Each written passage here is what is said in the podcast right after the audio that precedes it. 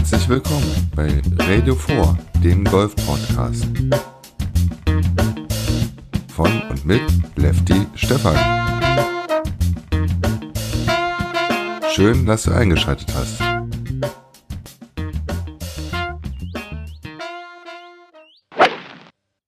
In genau fünf Monaten, sprich vom 25. bis 30. September, findet im Herrengolfsport wieder das Ereignis statt. Genau, heute rede ich über den Ryder Cup 2018, der ja wieder auf europäischem Boden in Paris stattfindet und ja, fünf Monate vorher kann man doch schon mal die Golferinnen und Golfer auf dieses Ereignis heiß machen. Aber bevor wir über den Ryder Cup 2018 reden, reden wir doch erstmal über den Ryder Cup allgemein. Dann dieses Turnier, was sozusagen eine Golf, ein Golfmannschaftsturnier ist zwischen Europa und den Vereinigten Staaten, findet seit 1927 statt.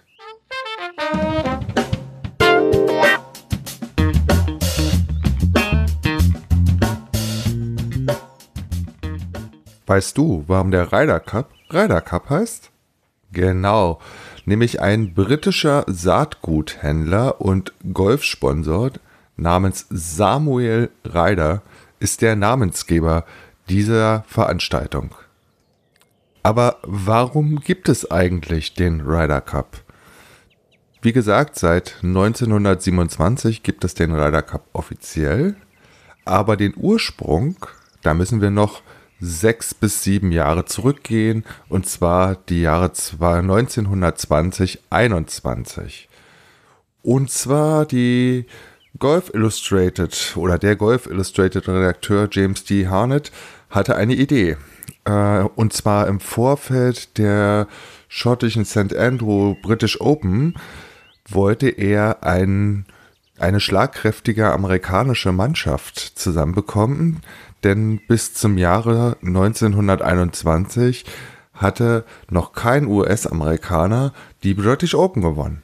So wurde eine Idee geboren. Und ähm, ja, seine Zeitschrift startete daraufhin einen Aufruf, um eine Finanzierung für dieses Vorhaben durch Spenden zu erreichen. Das Anliegen wurde auch der PGA vorgetragen, die es dann auch unterstützte. Im Frühjahr 1921 nahm dieses Vorhaben Gestalt an. Es wurde eine Mannschaft von zwölf Golfern gebildet, die äh, frühzeitig nach England reisen sollte.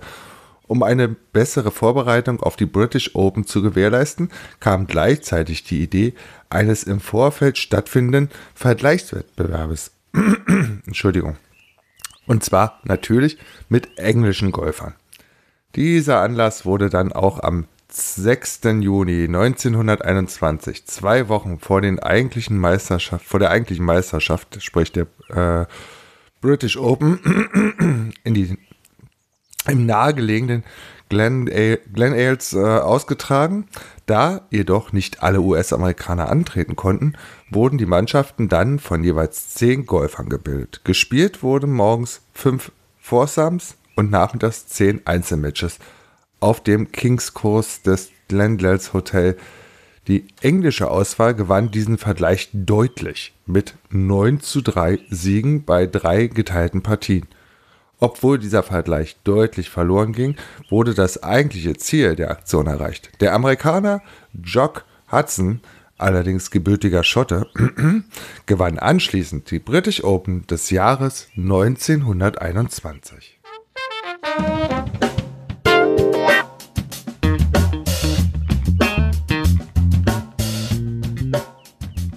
Dieser Ländervergleich wurde dann aber nicht in den folgenden Jahren wiederholt. Erst 1926 ähm, kam es wieder zu einer Neuauflage dieses Ländervergleichs. Als wieder eine große Anzahl US-Golfer zu den britischen Turnieren gemeldet war und der Golfprofi Walter Heigen darauf im Februar 1926 zu einem erneuten Vergleich der beiden Länder aufrief. Er plante, dass jeweils vier Golfer der beiden Länder in einem Zählspielwettbewerb gegeneinander antreten sollten. Im April des Jahres 1926 wurde durch die New York Times bekannt gegeben, dass ein ungenannter Golfenthusiast einen Preis für ein jährlich stattfindendes Turnier stiften wolle. Ein paar Wochen später wurden dann die ersten Details und ein Termin veröffentlicht. Es sollte ein jährlicher Vergleich im Lochspielmodus zwischen acht englischen und amerikanischen Golfspielern sein, der zuerst am 5. und 6. Juni ausgetragen werden sollte. Am ersten Tag sollten dabei Foursome-Partien gespielt werden. Der zweite Tag sollte ausschließlich den Einzelmatches ziehen. Gleichzeitig wurde auch der Name des Samenhändlers Samuel Ryder als Stifter veröffentlicht. Dieser war mit seinem Bruder James als wichtiger Sponsor und Gönner der britischen Turniere in Erscheinung getreten. Das Turnier wurde dann schließlich mit jeweils zehn Spielern ausgetragen und wurde zu einer empfindlichen Niederlage für die US-Amerikaner. Sie verloren mit 13 zu 1 Spielen bei, einem, bei einer geteilten Partie. Entgegen der ursprünglichen Bekanntgabe wurde der Pokal dann aber doch nicht vergeben. Ryder entschloss sich, den Cup ein Jahr zurückzuhalten, da verschiedene Seiten Kritik äußerten. Unter anderem, weil die US-Mannschaft nicht durch die PGA selbst, sondern hauptsächlich durch Walter Hagen gebildet worden war. Weit, ein weiterer Kritikpunkt war die späte Ankunft der Amerikaner, so dass sie sich mit den Turnieren oder vor dem Turnier nicht richtig einspielen konnten. Zusätzlich wurde der offizielle Charakter des Anlasses generell in Zweifel gezogen. Kurz vor dem Anlass fand in den USA ein Generalstreik statt. Spieler und Zuschauerteilnahme waren daraufhin lange unsicher. Der entscheidende Punkt waren aber vermutlich Unstimmigkeiten bezüglich der Spielerberechtigung. Auf US-Seite waren fünf Spieler nominiert, die keine gebürtigen US-Amerikaner waren. Diese wurde dann als nicht diese wurden dann als nicht spielberechtigt gewertet. Zusätzlich wurden zwei weitere Spieler nicht für die Matches berücksichtigt. Die Spiele wurden dann auch nur von den drei Amerikanern Walter Hagen, Bill Melhorn und Al Bertrus bestritten, obwohl die Veranstaltung letztlich im inoffiziellen Rahmen stattfand, wurde sie von der damaligen Presse in ihrer Berichterstattung hauptsächlich als Ryder Cup bezeichnet. Aber genau ein Jahr später, sprich 1927, war es dann soweit. In Workers unter wesentlich professionellen Rahmenbedingungen fand der erste Ryder Cup statt. Die ersten Kapitäne dieser Teams waren Ted Ray aus Großbritannien und Walter Hagen aus den USA. Und es war von, dann, äh, von da ab auch geklärt, dass in den entsprechenden Teams nur gebürtige US-Amerikaner oder Engländer spielen durften. Die erste Austragung gewann die USA deutlich mit 9,5 zu 2,5. Und eigentlich war ja geplant, dass das dann sozusagen in jedem Jahr wiederholt werden sollte. Aber da die Vorbereitungen so umfangreich waren, hat man dann beschlossen, nicht ähm, 1928 die nächste Austragung auszuspielen, sondern den Ryder Cup dann für 1929 wieder durchzuführen. Und so sind wir zu diesem zweijährigen Tonus des Ryder Cups gekommen. So, mittlerweile ist die Regel so, dass äh, nicht nur gebürtige US-Amerikaner am Ryder Cup teilnehmen können, sondern ja auch eingebürgerte Spieler, zum Beispiel für die USA, dann spielen dürfen. Von 1939 bis 1945 wurde der Ryder Cup ausgesetzt. Äh, Grund natürlich der Zweite Weltkrieg. Und 2001 wurde das Match wegen dem Terroranschlag des 11. September um ein Jahr verschoben.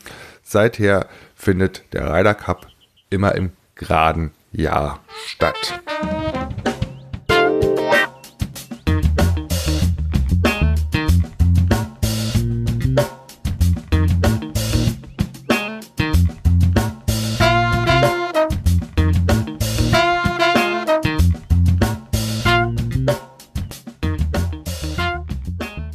Viele können sich daran gar nicht erinnern. In den Jahren 1935 bis 1973 dominierte das US-Team den Ryder Cup nach Belieben. Um den Wettkampf ausgeglichener zu gestalten, wurde das britische äh, Team ab 1973 mit Golfern aus Irland verstärkt. Seit 1979 können Spieler aus ganz Europa als Gegner der USA aufgeboten werden. Seitdem ist das Kräfteverhältnis ausgeglichener. Obwohl das amerikanische Team meist als Favorit antritt, konnten sie seit diesem Zeitpunkt nur noch acht Wettbewerbe für sich entscheiden. Europa gewann bei zehn Anlässen. Und äh, 1989 wurde ein Unentschieden erzielt. Europa behielt dabei als Titelverteidiger den Cup. Der Ryder Cup hat sich allmählich zu einem sehr ernsthaft geführten Vergleich der Golfer der alten und der neuen Welt und zu einer viel beachteten Sportveranstaltung entwickelt. Das ist wohl wahr. Untypisch für den eigentlich so vornehm zurückhaltenden Golfsport schaukeln sich die Emotionen bei Spielern und Zuschauern zuweilen extrem hoch. In den 1990er Jahren bis hin zu Vorwürfen der Unsportlichkeit. Oh, oh, oh, von wegen Gentleman-Sport. Aber jetzt habe ich genug aus der Vergangenheit gesprochen und wir gehen mal in die Gegenwart.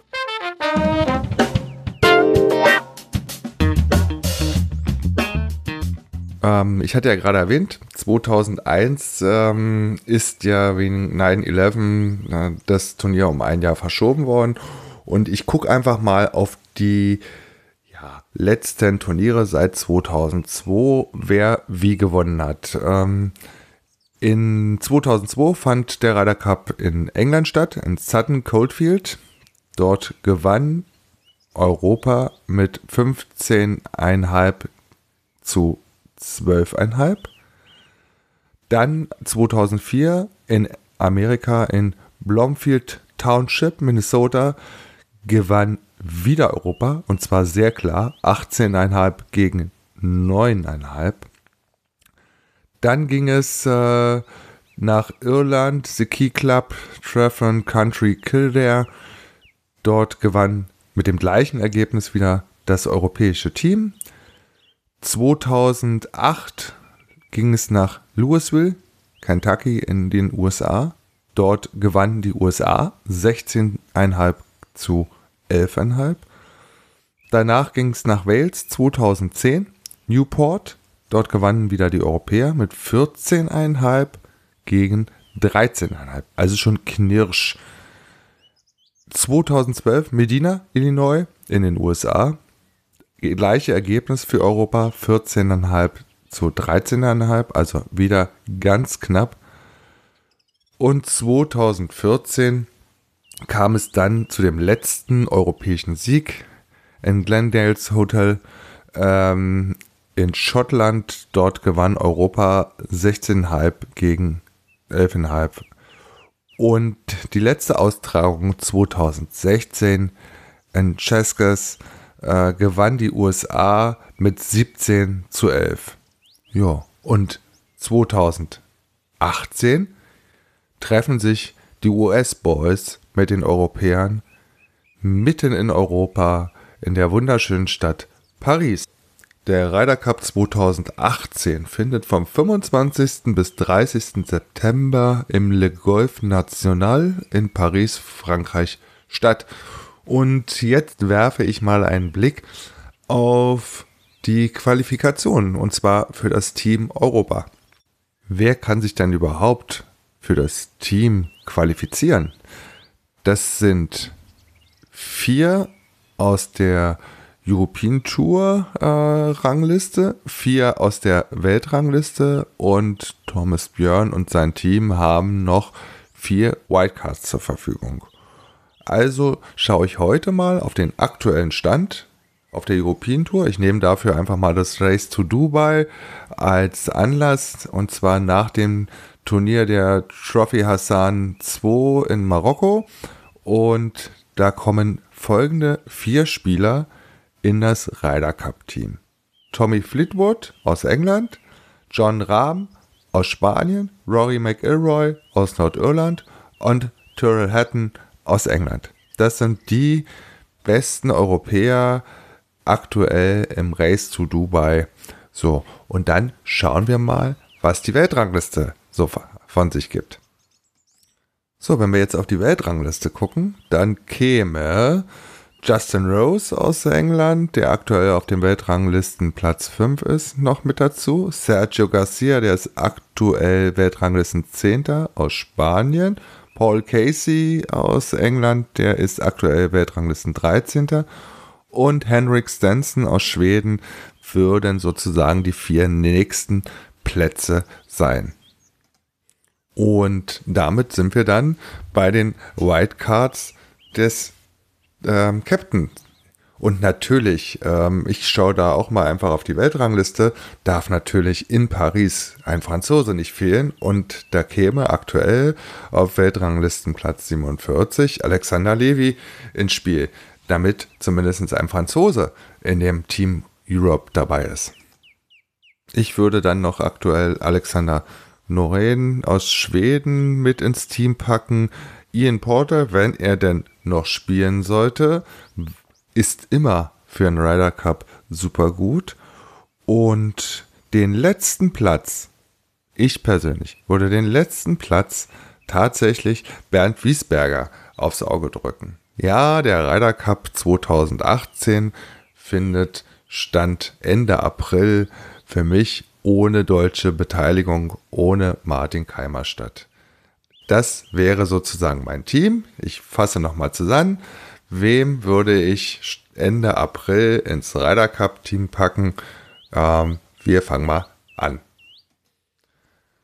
Tommy Fleetwood aus England, John Rahm aus Spanien, Rory McIlroy aus Nordirland, Terrell Hatton aus England, Justin Rose aus England, Sergio Garcia aus Spanien, Paul Casey aus England, Henrik Stenson aus Schweden, Alex Noreen aus Schweden, Entschuldigung, Ian Porter, wenn er denn spielt, aus England, Alexander Levin aus Frankreich und aus Österreich Bernd Wiesberger. Das wären meine zwölf Herren, die im September 2018 beim Ryder Cup für Team Europe spielen. Ich bin ja mal gespannt, wie sich diese Glaskugel oder dieser Glaskugelblick in den nächsten Monaten verändert. Und damit will ich erstmal, was den Ryder Cup 2018 betrifft, meinen Vor-Vor-Vor-Vorbericht beenden. Thomas Björn hat schon die erste Absage bekommen für einen seiner vier Wildcards-Picks. Der Engländer Steven Atkinson der nach eigener Aussage Nummer 52.187 der Welt ist, teilte dem dänischen Kapitän in einem förmlich, aber nicht ganz allzu ernst gemeinten Brief mit, dass er Ende September in Paris in Le Golf National nicht zur Verfügung stehe.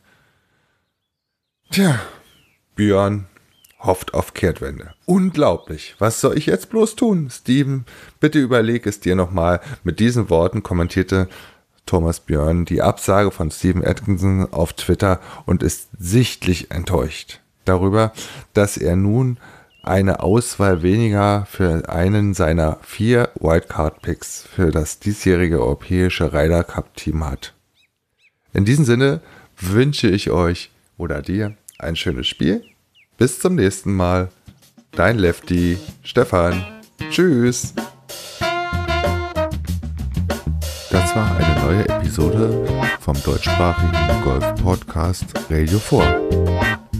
Wenn dir die Folge gefallen hat, dann würde ich mich über eine Rezension bei iTunes und den ein oder anderen Stern sehr freuen. Und für jede Anregung bin ich natürlich offen. Schickt mir einfach eine Mail an kontakt.radio4.de. Produktion. Radio4.de und golfsport.news